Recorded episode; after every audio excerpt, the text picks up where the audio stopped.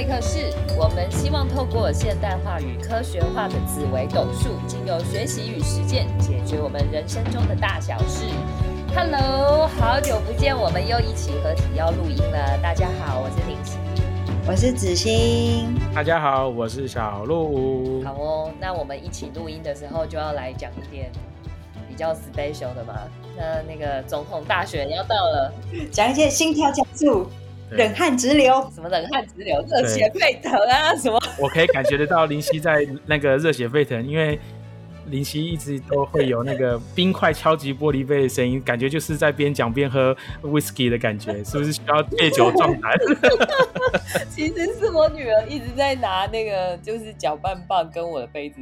就是敲打，然后我想要阻止他，他还要就是就很生气，会爆炸哦。是，对，好，没关系，我们还是要好好的来聊一聊正经事哦，国家大事，还是领导型的会比较政治议题会比较热血沸腾。听说你们家女儿就领导型的，对，所以就在旁边敲锣打鼓。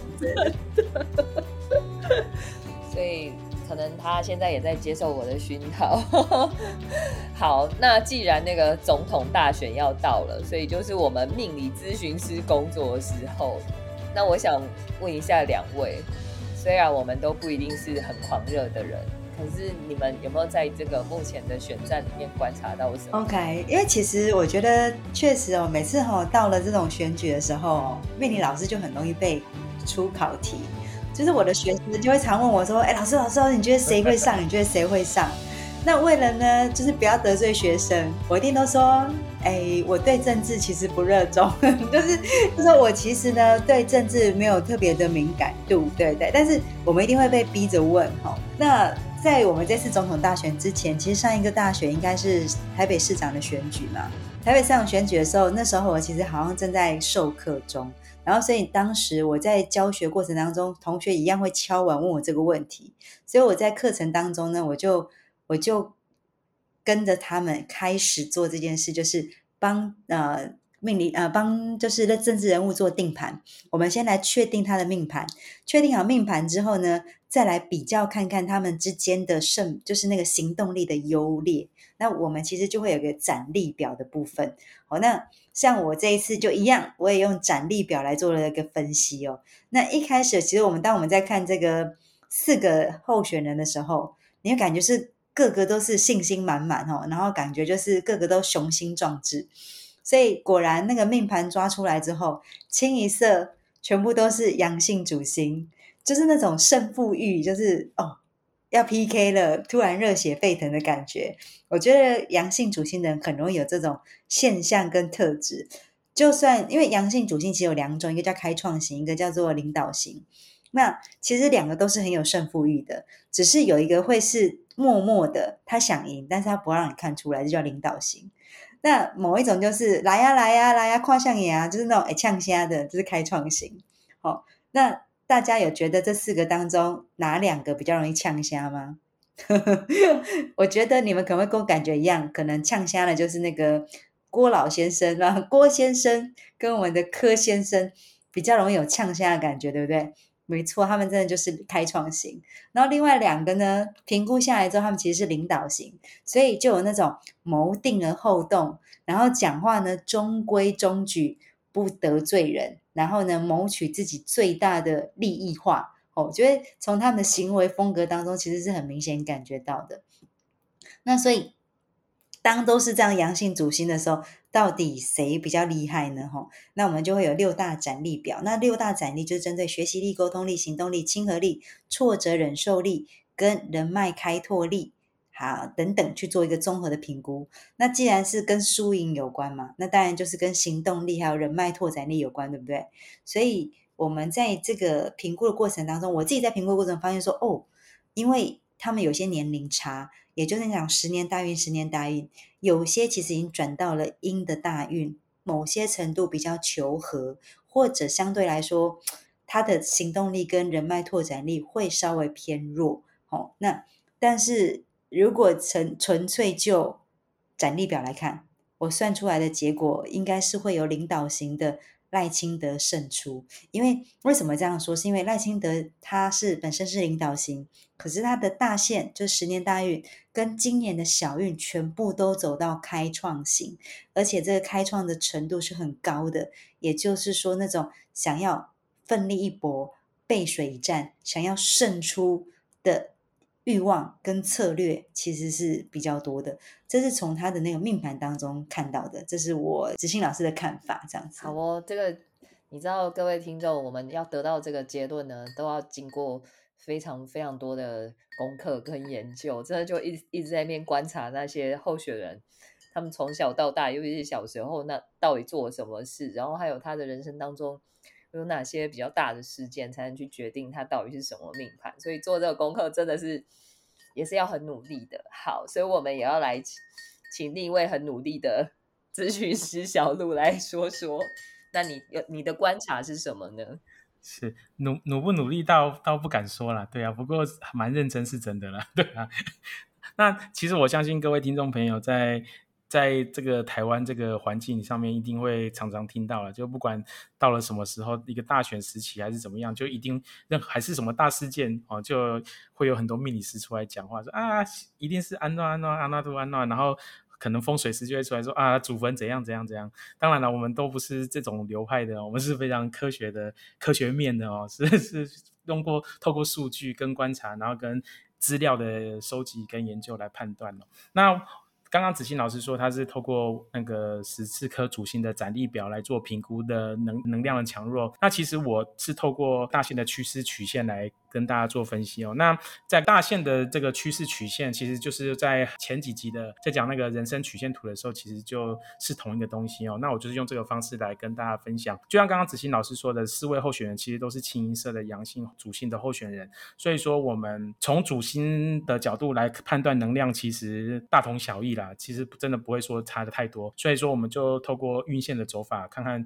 目前的大线的能量的趋势来做判断。透过这个这个趋势的曲线，我画出来。了以后啊，我发现有一个蛮有趣的一个趋向哦。首先，其实目前哦，目前以现阶段这个时间点，其实能量最高的反而是侯友谊，我觉得这还蛮特别的。可是他现在是在最高点，也就是说走到了山峰，走到了山顶了以后，接下来要走就是下坡了。所以说他接下来即侯友谊即将走要走的是一个下降的趋势，是属于渐弱的趋势哦。所以就如果说他这一波没有把握住的话，接下来他就只会越来越弱。那接下来郭董也是一件很也是一个很好。玩的一个对象，我记得那天郭董他在开记者会的当天早上，那时候我也在一个企业里面上课，然后就刚好聊到这个事情，就说他们刚待会中午休息的时间要开电视看看那个郭台铭记者会到底讲什么。很多人都说啊，他应该会公告说什么要寻求合作，还是要就不会出出来选这样子。那时候那时候我就很毅然决然跟他讲说，他一定会出来选。然后可是我发现呢，他出来选其实威威力不是很够。为什么？因为从我的大线的趋势图去看，他跟侯友谊一样，也是走下降的趋势。可是他不是像侯友谊是在最高点的时候往下，他现在已经是在下降趋势中，已经在这个下降的过程当中，而且还在持续的下降中，而且接下来就是要从正分下降到负分的状态哦。所以说，其实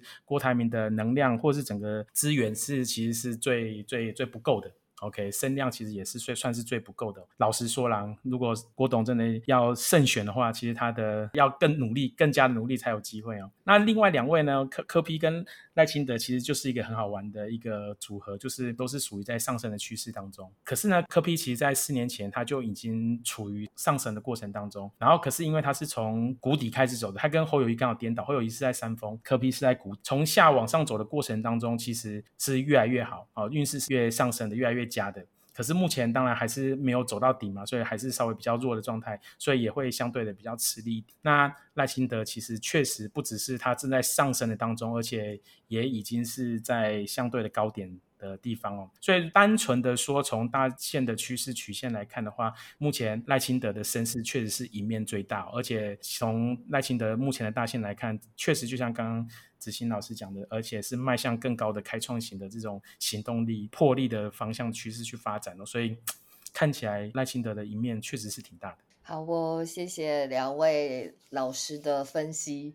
对，就是从我这边，当然对我我我我的看法并没有差太多啦。吼，那只是就是说，呃，我们看一下从基本上台湾是两千年开始，我们就已经连续在阴性三位阴性总统的统治之下，哈，要过六任，然后将近二十四年的时光。那所以这一次呢，那个总统候选人全部都是阳性。好，当然如果这个有一个阴性要跳出来的话，也很欢迎。那个选战应该更激烈。但如果一个选战全部都是阳性人的话，真的会非常非常激烈。那个那个厮杀的程度 真的是，我觉得会非常非常精彩。所以，呃，这这一次我们在做功课的时候，真的看到每一个候选人身上都有一些亮点。那当然啦，行运我们，嗯。比较乐观的状况，当然会觉得说，哦，如果他可以走到阳性的大小线的话，帮助加分可能会比较多。不过，也就是因为这一次的候选人大家都是阳性命盘的话，如果你全部都阳，好，那当然我我就保留一个空间，就是。因为如果都是都是阳的部分，也不知道会不会因为三阳，对不对？那个两位阳性咨询师是不是有遇过那种三阳的走势的时候，有时候会不小心就是会遇到。对啊，三阳的时候其实很恐怖呢。对，就是要小心暴走。对，所以反而走到这样子的运势的时候，要更加留意小心。所以我不知道是不是也有人跟那个那个赖清德先生提醒。所以目到目前为止，我都觉得他好像有一点。就是嗯，怎么说 hold 住的感觉，就有一点保留，还没有大名大放。然后其他候选人已经就是开始在开炮啊，干嘛怎样的？然后那最最厉害的就是那个侯先生，那个这这两天不是就在已经在提证件吗？然后那个民进党忙就说，那个是不是要在议议会审一下？结果就被人家笑。好，不管这不是重点，重点是其实这四位候选人都是非常有行动力的，所以我觉得看他们比赛真的会非常非常的精彩，就是会会有看那种打比赛，然后感觉要买个啤酒，然后嗑个爆米花还是芦荟。对，那当然啦，因为四位候选人都阳性嘛，所以其实我们也可以感受到就是。一般民众渴望改变啊，吼，甚至觉得砍掉重练都没关系的候选人都出来，对不对？像郭董也是政治素人，那所以呢，我觉得这次选战啊，真的在政策的执行程度，就是说大家认为这个候选人他执行力多高，还有他的创新程度跟他的政策的格局大小，我觉得都会是。很重要的重点不是关于平和，可能也不是关于这个候选人毫无瑕疵。我觉得这可能就会变成这一次比较着重的重点。那但是呢，虽然我们是咨询师嘛，吼啊，咨询师通常都要尽量客观啊，尤其我们在提供咨询的时候，虽然有时候遇到很惨的客人，我们都还是要想办法保持客观冷静，哈。对，可是因为我们毕竟也是人，我们三个人自己都有自己的命盘。那我想问一下，你们两位呢，有没有私心喜欢的人选啊？其实有一次啊，我去上课的时候啊，我忘记我也不知道聊到什么事情，然后就有个学生跟我讲说：“哦，小陆老师，你是蓝色的哦。”我说：“什么东西？什么蓝色的？怎么会突然讲这个？”然后原来其实那那一段时间，我非常喜欢穿蓝色的，穿戴蓝色的装置哦。我记得那那一天确实，我戴了一个副蓝色的眼镜，然后有一个蓝色的手表，然后穿了一双蓝色的鞋哦，好像还有一蓝色的 T 恤这样子。可是当然了，这只是 题外话。不过老实说，我自己身为一个七煞，我我自己觉得我不算是对政治冷感了。其实有的时候还是会会去进一步的去了解，可是绝对说不上是热衷。我我只有两件事情，一件事叫做关你屁事，一件事叫关我屁事。真政治就有点像是这样子，哦有的时候到底出了什么事情，就会说啊关我屁事，管他谁谁选上了，反正就关我屁事。当然了，这不是一个老实说，这不是一个好的方式，因为那个公共事务要大家一起参与了哈，所以各位听众朋友还是要多关注一下社会议题哦，不是 不要像开创型七杀这么冷感。OK，那当然我自己从七杀的角度来看，当然我我不会说真的偏好说什么样的颜色，像刚刚我从那个运势的角度来看，我。反而是觉得是绿色的赖清德比较有机会嘛，对不对？可是如果说根据我自己七煞的角度来看的话，其实我更喜好的是能够有看到很明显的突破改变，然后甚至砍掉重练突破现状的感觉，就是来点不一样的，不要老是都是一样的东西，然后做一样的事情，然后就就那个歹戏拖棚，然后老狗变不出新把戏一样，就没什对我来说会没什么新鲜感的。所以说当初可能什么像什么黄国昌啊、柯批啊出来的时候，我就觉得哎呦哎呦哎呦，也不一样哦，不一样，有不一样的感觉，有新鲜感。可是其实马上又回到那个老样子去了。所以有的时候啦，我会觉得有一些新的感觉是挺好的。那这四位候选人其实虽然说都是阳性主心的人，可是当然啦，我会更希望去。看到比较没有包袱，然后去愿意挑战一个不一样未来的角色，所以说看起来哈，那个最不一样的应该就是是就是柯皮或者是郭董哦，因为他们比较偏向是跳脱出传统的蓝绿，然后可以比较有机会有一些不同发展的特质的人。当然，这个是个人的想法，他不是说他们出来就一定会会有什么样的大举动、大刀阔斧的改变，我也不觉得。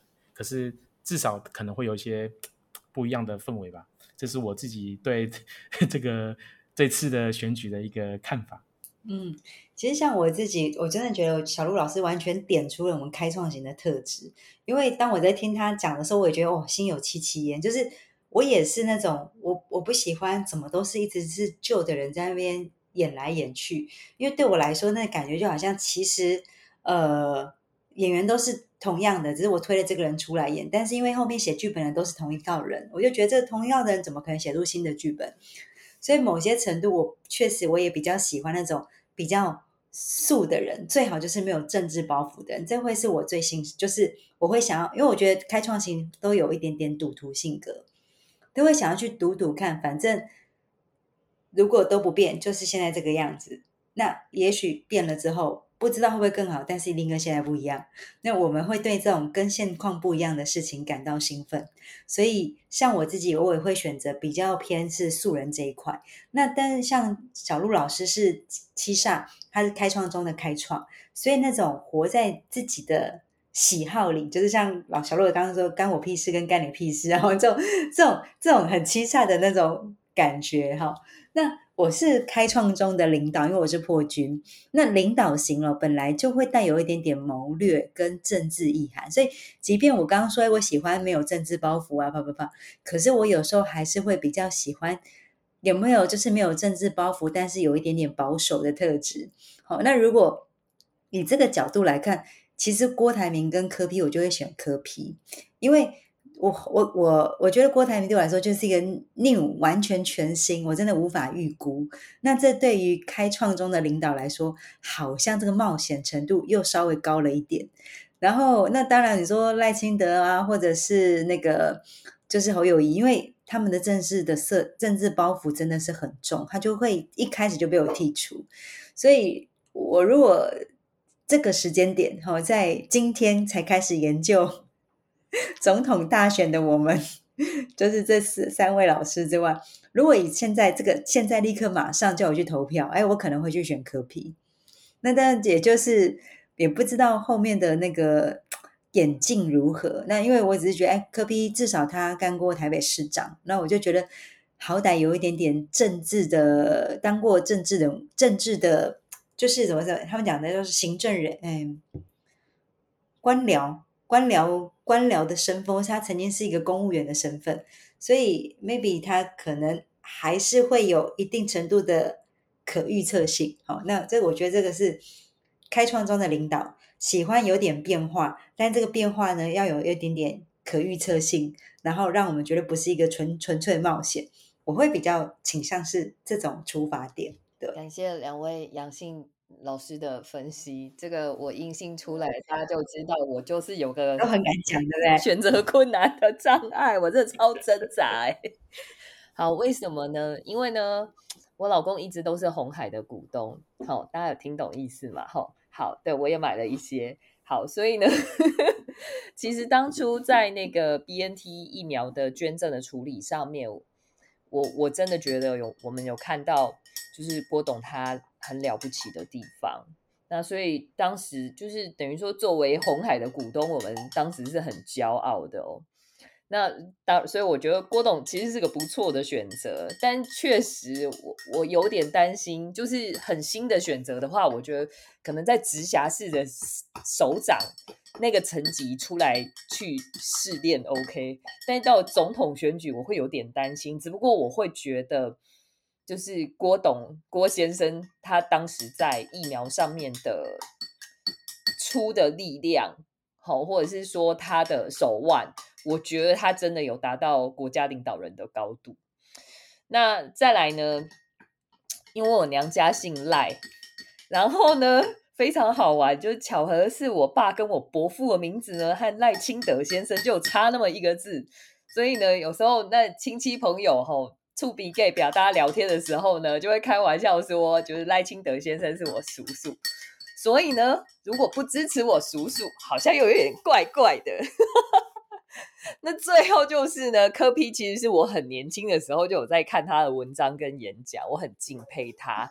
然后我看到他就是从一个也是对，真的是医生跨到跨到政治人物吼，而且他一跨就直接跨行政首长，不是跨那个就是那种。地方的那个立立法委员啊、议员这一类的，或是什么行政官员啊这种的，不是他就直接去找地方。对，对他直接就挑战地方首长，我就觉得哇塞，这真的是有够有够有够酷的，所以我真的也很敬佩他。好，所以讲到这边，就目前我就那个没有讲到侯友谊那。你知道阴性人就是求全，所以接下来我一定也会想办法去挖掘一大堆侯友谊的优点，让自己陷入完全的选择困难，然后就宕机了。这个阳性人跟阴性人落差，尤其像我跟小鹿老师都是阳性人，就是我们就很敢讲自己的想法，然后对于别人喜欢不喜欢这件事情，好像真的就不在我们的工作清单。就就两两件事啊，干我屁事，干你屁事。就像那个李希老师，李希老师最常跟我讲，他说：“我觉得他上次讲了一句话来形容我，我觉得真的是太厉害了。就是那想形容破军，就是说服别人这件事，一直都不在破军的工作清单里、选项里面。对，对，因为对我们来说，我干嘛说服你？你先你要怎么样，那是你的事。我想怎样是我的事，就是。”只是我没有像小鹿老师这么讲的这么的直接，我还是稍微有点文言文做了修饰，就还是有那个开创这种领导的那种包袱。但是确实，我就是那种哦，我尊重你的想法，但是呢，我也会很尊重我自己的想法。然后你跟我道不同不相为谋，拜，然后我就会依然故我，就是就是，所以我就是很敢讲。可是你看那个林夕老师，真的就是哪一边都不得罪。而且还要先把对方捧得高高的，你看，讲到郭台铭就讲他 BNT 政治人物的高度哦，然后呢，讲到那个科批的时候就讲到哦，我那个从政治素人直接挑战首长，是不是就每一个都捧得高高的，然后谁都不得罪，有没有很对，很很那种支援型那种，谁都不得罪，好好，就是不想要伤害人家或者不想得罪人家的样子啊。我我我觉得你知道吗？这真的是学了命理才知道这件事情，就是。我我其实我的出发点也不是说我不想得罪人，因为我就是个小人物，他们就算被我得罪的，他们大概也不会觉得怎么样。但我就会觉得说，我一定要挑一个最好的，所以我就是在那边思来想去，想来思去后。真的就是很烦的，包括这一次做功课，我也觉得快被自己的剧本搞死了，真的是没有完全没有办法做决定。所以我觉得我真的要做决定是什么时候呢？就是我进的那个投票轨里面，真的就在那边 拿身份证，然后拿着票在那边排队的时候，搞不好都还在天人交战。对，那但是呢，对啊，其实应该这样讲，目前看这个选战呢，我觉得有一个比较大的主轴啦，吼，就是说。其实呢，研究选战到目前为止啊，我觉得很多人的诉求就是，呃，怎么说？他大家不太希望又继续是民进党来执政，所以呢，就会变成是好像，嗯，好像很多，比如说郭台铭啊、柯文哲啊，吼，他们的那个。访谈还是那种记者会下面，就是真的看到一大堆人都写说不想让民进党继续执政，所以想要支持他们，不然台湾没有未来了。好，可是现在出现一个状况，就是呃，这两位同时都出现，那就会引起票源分散嘛。那最后得利的可能还是民进党。哎，我真的要讲，我不是说不想要让民进党上，只是说从策略的角度，很多人这样想的话，那。我们就要去思考一下，是不是有机会去结合这两位候选人呢？那因为我在那个郭台铭先生宣布就是参选总统的记者会上，他就有说，他就直接邀请另外两位在野党的候选人说：“你喝咖啡，我喝茶，呃，我喝奶茶，然后看看有没有合作的空间。”那不知道两位咨询师，你们看命盘，你们觉得这是可能的事情吗？哦，我觉得那个林夕老师真的是很认真做功课，他连那个他们的那个记者会都看都研究了，所以那时候一开始当当那个林夕老师讲到这个你喝咖啡我喝奶茶的时候，你知道我竟然就是有点宕机，好像是什么东西啊？后来经过刚刚林夕老师的解说之后，才哦原来是说有没有合作的空间哦，原来是这样，果然那个。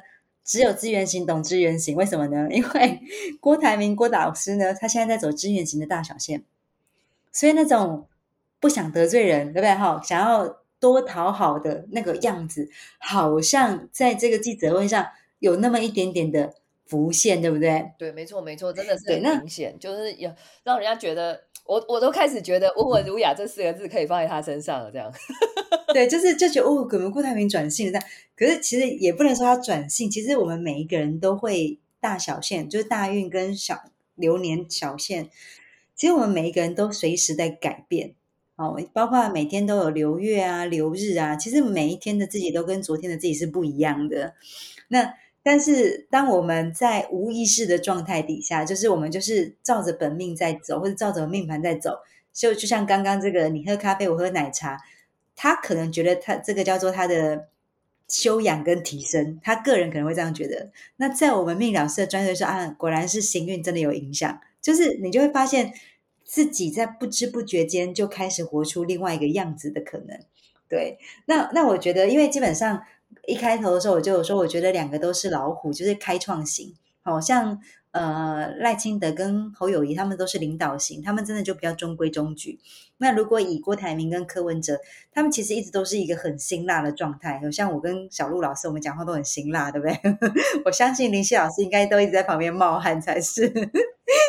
所以为什么这这一集要请那个林夕老师来当主持人？就是。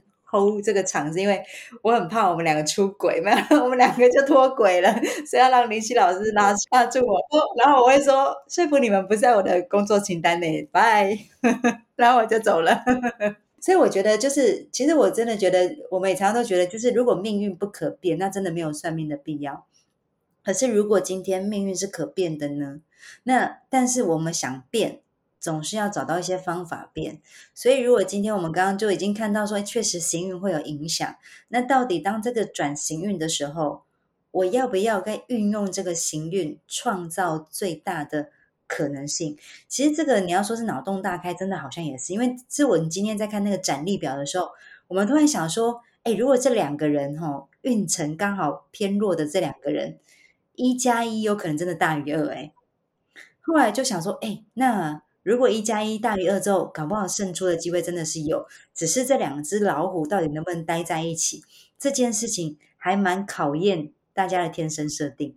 那就好像我们的张，我们科技紫微网的张胜书张老师常说的，就是我们顺着天赋做事，逆着个性做人。所以假设说他们今天真的要求双赢，我们我因为以他们的命盘的运程来看，我们郭老大他现在在走的是。支援加合作的大小线，那所以支援型就会带有刚刚林夕老师那种想要就是迎合啊或者求全的那种特质，所以他就会主动邀人邀大家问问看有没有合作的可能性。那反观就是我们的科批科老板呢，他其实呢现在是走合作型的大线，准备要走出去。那合作型的特质就是比较偏的是，呃被推上去的。或者说他就是好了，那你拿个椅子来，我就坐上来的那种感觉。所以简单来讲，两个如果真的要合作，第一个递出那个那个就是立那叫什么？那个什么枝啊？橄榄 枝，橄榄枝是吗？我就知道什么枝什么枝，小到这关没读书，说服你不在我的，我说什么枝就什么枝，说服你不在我的工作清单内好吗？